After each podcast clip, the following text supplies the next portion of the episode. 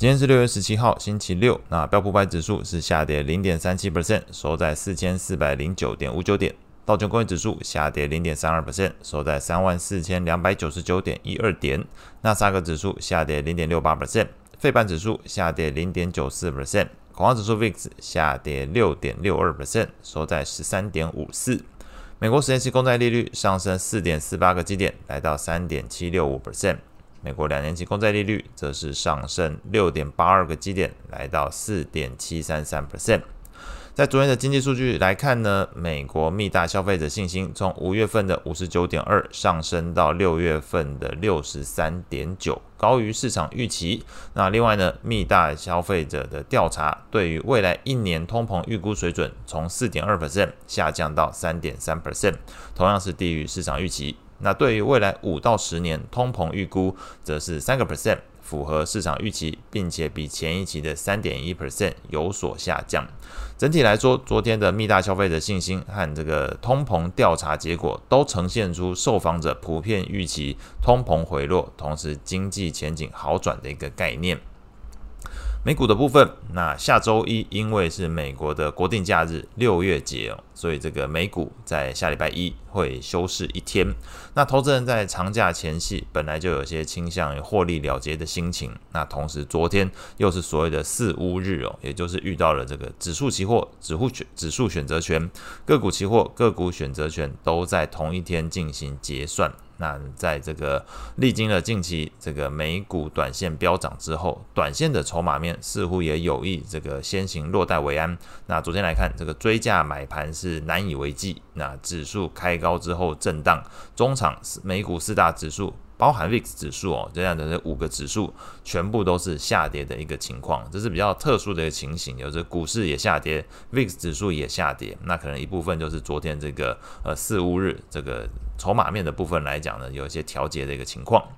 那除了这个长假来临以及这个期货结算之外，其他昨天对股市来讲还有的利空因素，则是来自于这个 Fed 官员的发言，Fed Richmond 的分行行长。巴尔金昨天是表示，Fed 有需要进一步收紧政策，用来抑制通膨的一个脚步，同时也让美国的经济还有就业市场降温。那费德里是 Waller 则是同样指出呢，即便观察到这个政策利率对于一部分的经济领域造成影响，但是这个劳动市场依然强劲，核心通膨的下降速度太慢。那建议费德需要采取更多的紧缩措施来降低物价压力。那两位费德官员的这个鹰派言论，基本上都提振了昨天美债利率上升。那对于股市来讲，评价面也造成了一部分的压力。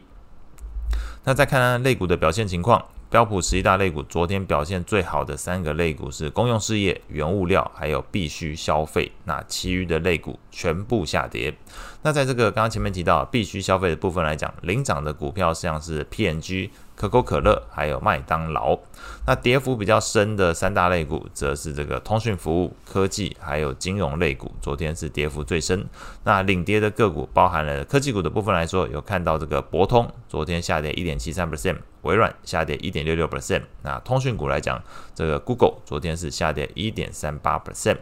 那如果我们单就昨天的类股表现上来看哦，还是呈现出整个市场获利了结，那轮动到有机会落后补涨族群的一个情况。像前面提到这个必须消费类股领涨的股票里面有这个 PNG 可口可乐。那像是 PNG 来讲，你观察它今年以来其实是呃表现是下跌的，下跌一点三三 percent。可口可乐今年以来表现是下跌三点零五 percent，甚至昨天这个领涨的股票之一辉瑞，那是。上涨零点七八 percent，但是如果你去看它今年，今年是下跌二十一点八二 percent 的一个幅度哦，那你会发现到这三档昨天反而都是标普成分股里面明显上涨的个股，所以很有可能整个市场目前是开始往一些这种落后补涨、有机会落后补涨的族群去做一个移动。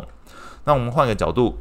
看看一些投投资策略的观点哦。那这个昨天表现最好的一种投资策略是采用这个呃衍生性商品 ELN 去做空波动率，那同时搭配持有现货部位的策略型 ETF，昨天是上涨零点零九 percent。那其他像是大家知道有这种等权重的标普白指数 ETF，昨天是下跌零点零八 percent。那甚至你用这个股六债四这个固定比例配置的这个 ETF，昨天是下跌零点三 percent。这个听起来好像除了第一个这个做空波动率使用 ELN 的这个 ETF 之外，其他都是下跌，好像很不好。其实没有不好，他们两个都还是比昨天的大盘表现来得好。昨天标普白指数是下跌零点三七 percent，但是如果你采取这个股债的固定比例配置，是零点三 percent 的一个跌幅。昨天呢，那如果你采取这个等权重的这个标普白指数，昨天是下跌零点零八 percent。那如果你是使用 ELN 的方式，昨天是上涨零点零九 percent。这是从这个投资策略角度来看，呃，近期来说哪些工具可能比较适合？那看起来是这种呃对付盘整盘。比较适合的就是采用这 ELN 的工具去做，所以这个昨天这个 ELN 的 ETF 这 JEPI 昨天是上涨零点零九 percent。来看看债券市场的情况，那根据 FedWatch 工具显示，投资人预估七月份 Fed 升息一码的几率从前一天六十七 percent 上升到七十四点四 percent。那昨天除了两位 Fed 官员的鹰派发言之外，ECB 行长呢拉加德也是表示。他预计这个通膨会在非常长的时间内居高不下，等于是明示这个欧洲央行会在七月份继续升息的几率极高。那在七月之后，则可能就经济数据去做进一步的行动。那整体来说，整个市场对于预期七月份美欧央行升息，大概是目前最大共识哦。因为美国联总会这部分只是表示是一个 skip，是一个暂停哦，跳过。那下一次七月。升息几率就很高，那 ECB 部分这根本就是明示告诉大家，它就是会升息的一个情形。那昨天的话来看，长短天期美债利率上升，那使得整体债市是相对比较承压一些，那债券价格有一些修正情况。在这个昨天，投资等级债券 ETF LQD 是下跌零点一八 percent，那非投资等级债券 ETF HYG 则是下跌零点二五 percent。外围市场部分，那随着这个升息预期转强，美债利率上升，昨天美元指数是上涨零点一八 percent，来到一零二点三。那昨天利率会议有举行利率会议的日本央行则只是宣布了维持这个超宽松货币政策。那消息公布之后，利多日股由黑翻红，但是对于日元汇价来讲，则是由于这个呃，除了你维持宽松货币政策之外，整个市场对于这个美债利率的前景还是相对比较看升，所以你在这个美日利差的部分来讲，还是在扩大的一个情况。那昨天来讲，日元就贬值一点一 percent，来到这个一十一点八二，成为昨天主要货币之中表现最弱的货币。那后续需要关注的重要经济数据都是跟下周有关喽，因为今天是礼拜六嘛。那下周一，刚刚前面提到美股休市，所谓的六月节，那遇到这节日会有这全国放假。那接下来比较重要的会是在这个礼拜三，六月二十一号是英国的公布 CPI，那同时这个零售销售英国也会公布。那到了这个六月二十二号，这一天是台湾的礼这个端午节，礼拜四端午节，那会有这个英国央行的利率会议，那同时会公布这个呃欧元区的消费者信心、美国初领跟续领失业金人数。那到了礼拜五则是日本会公布 CPI，那到时候再看看这个数据表现。那同时礼拜五还有这个欧元区跟美国都会有制造业 PMI 公布。那以上是今天所有内容，我们下次见。